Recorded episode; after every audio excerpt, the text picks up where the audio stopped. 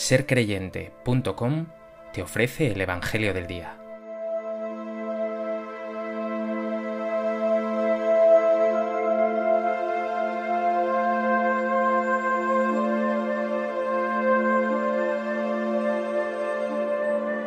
Del Evangelio de Mateo.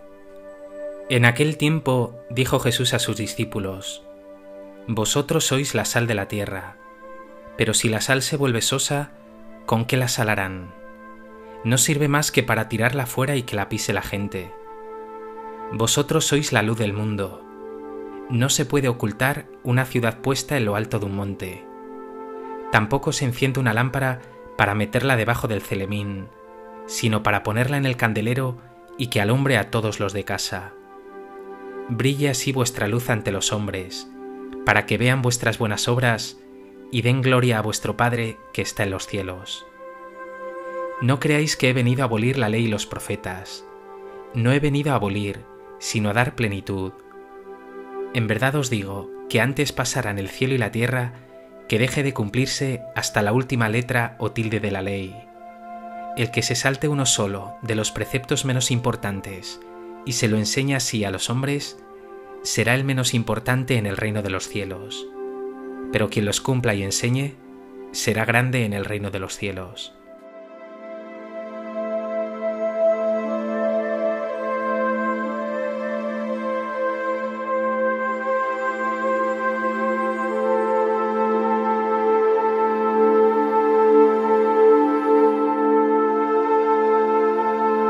Hoy, día 1 de agosto, la Iglesia celebra la memoria de San Alfonso María de Ligorio, uno de los grandes santos de la historia de la Iglesia moderna.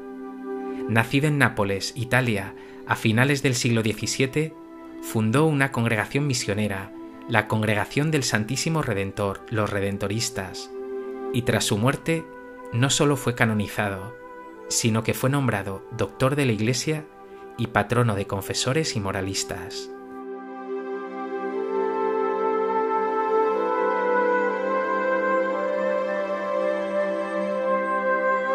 A propósito de esta memoria de San Alfonso María de Ligorio, me gustaría compartir contigo tres reflexiones.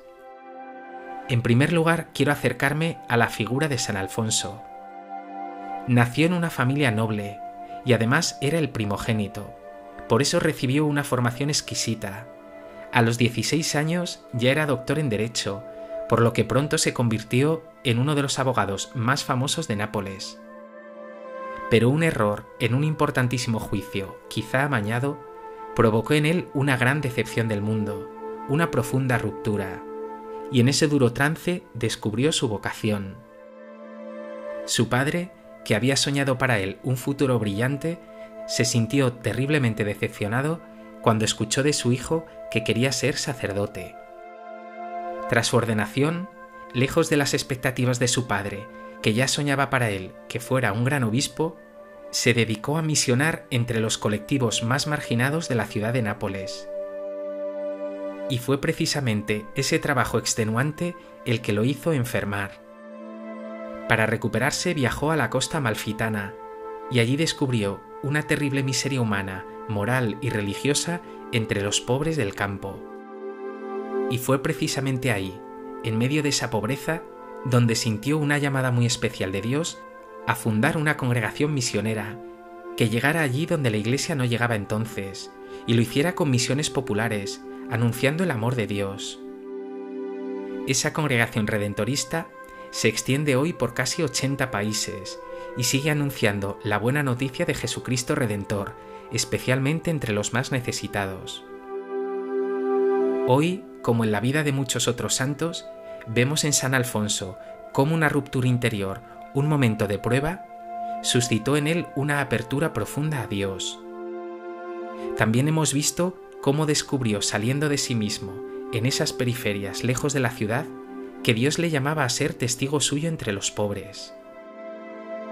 Mírate a ti. ¿Has sentido tú la presencia y oído la voz de Dios, especialmente en momentos de prueba?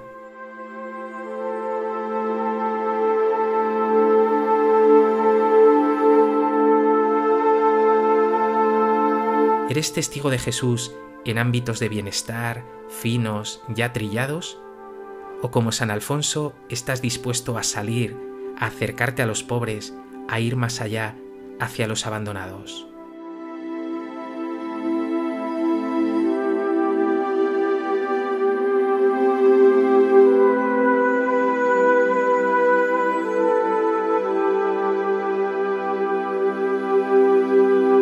En segundo lugar, San Alfonso es muy conocido por su profunda experiencia espiritual, que lo ha convertido en uno de los grandes escritores de espiritualidad de la historia de la Iglesia. Pocos autores cristianos han tenido tantas ediciones de sus obras como él. La práctica del amor a Jesucristo, la conformidad con la voluntad de Dios, el trato familiar con Dios, las visitas al Santísimo o las glorias de María son solo cinco de las 111 obras que llegó a escribir. Y todas ellas hablan de un amor extremo de Dios por ti, de la oración como encuentro familiar con Dios, del amor que a Jesús le ha llevado a permanecer en la Eucaristía, en el sagrario, y de ese amor que nos ha mostrado dándonos a su Madre, María, mediadora de infinitas gracias, de la que nunca se dirá lo suficiente. Una y otra vez San Alfonso plasmará en sus obras su propia experiencia, la de un Dios loco de amor por el ser humano. Quizá dos frases suyas condensen esta espiritualidad. Dice San Alfonso, ni siquiera nuestros antepasados, que inventaban a los dioses según sus antojos, pudieron imaginar un Dios tan bueno como el nuestro. Dice también San Alfonso, eres un Dios loco de amor, has querido aparecer ante nosotros como niño en un pesebre, como reo en una cruz, como pan en el altar. ¿Qué más podrías haber pensado para hacerte amar por nosotros? Párate un momento y fíjate ahora en tu fe. ¿Brilla en ella esa experiencia de un amor loco de Dios por ti? ¿O tu fe está demasiado llena de temor y cumplimiento?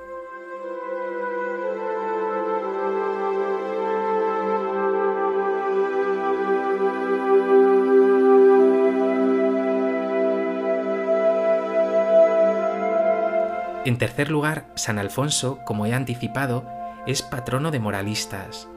Su teología moral marcó un antes y un después en la historia de la Iglesia.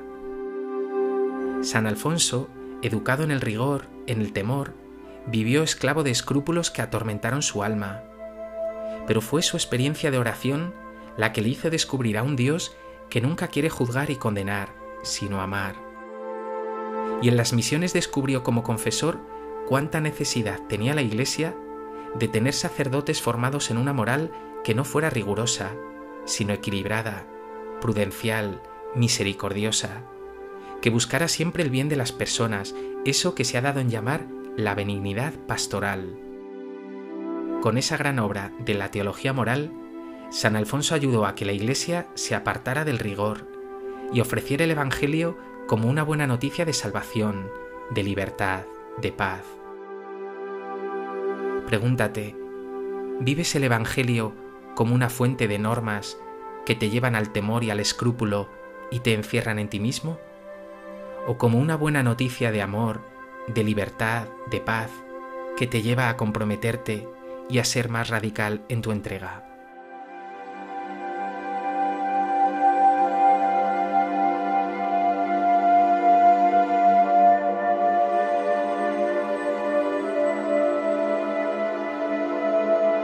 Pues que en esta memoria de San Alfonso María de Ligorio descubras en tu oración la locura amorosa de Dios, la ternura de María, la liberación que Dios desea para ti lejos de todo rigor y escrúpulo, y esa llamada que tiene Jesús para que tú también seas como Él, misionero entre los más abandonados.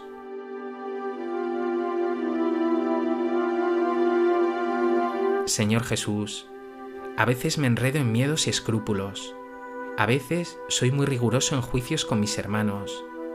Hoy te pido que como San Alfonso, descubra tu inmenso amor, tu misericordia con todos tus hijos, y al mismo tiempo acepte tu llamada a ser misionero de tu buena noticia.